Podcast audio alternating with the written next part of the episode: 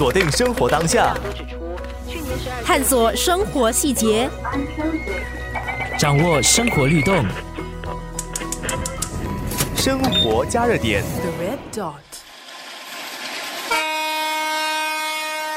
哎，我在新山，我有坐火车回去，但是火车票很难订，哎，要一个月前开始订。如果你坐火车的话，那么火车只要大概五分钟左右就可以跨越新柔长梯。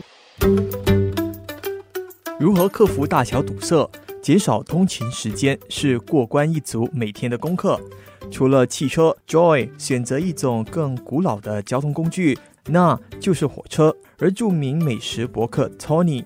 除了分享本地和新山的美食之外，也和我们分享来回两地可以如何避开高峰阶段的办法。进出新山呢，呃，大家都知道说，呃，堵车是一个呃问题其中的之一。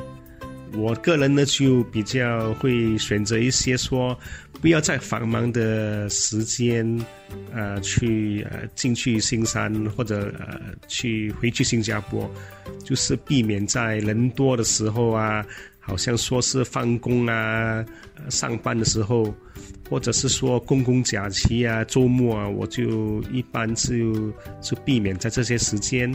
如果买到票的话，一个很好的办法就是买那个火车票。火车是直接从 Woodlands 关口带我们过去 JB 的关口，而且从 JB 的关口带我们回来新加坡，这个可以避免到呃车的阻塞，也是一个办法。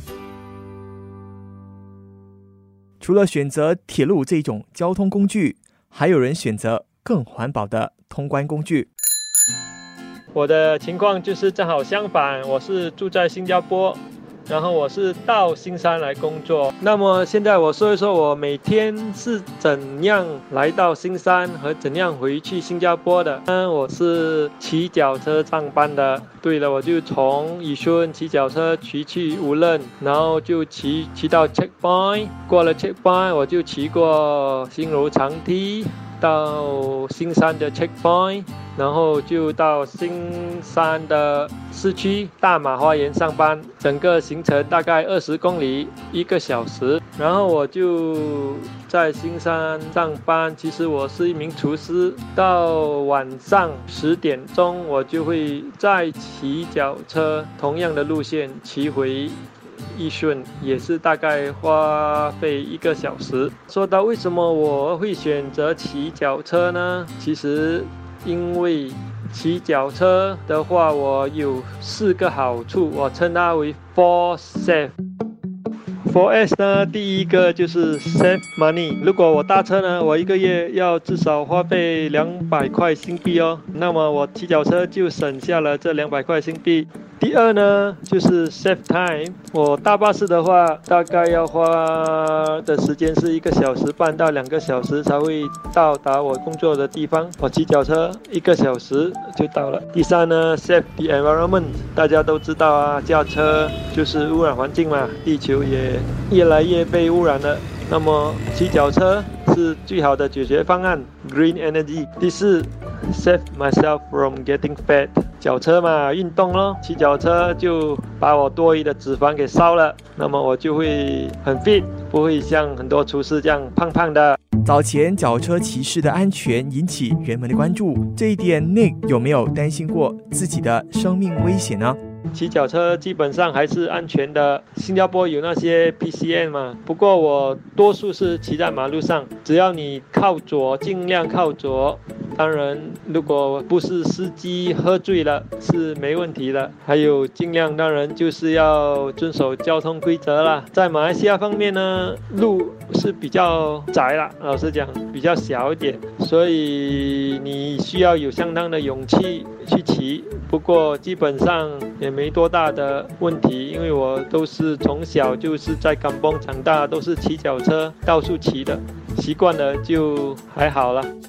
铁马除了再有内为家人打拼的梦想，铁马还可以让内捡拾一路的风景和慢慢欣赏。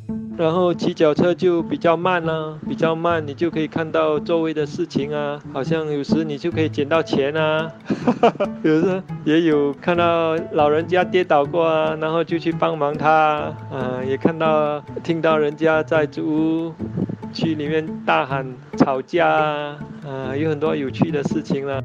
有时候逆向思考可以突破困境，和别人选择不一样的方式，也让 Nick 骑出一个春天。其实长堤 custom 时常都是很塞的嘛，大家都知道。不过我发现我这么来回，其实为什么只用了一个小时呢？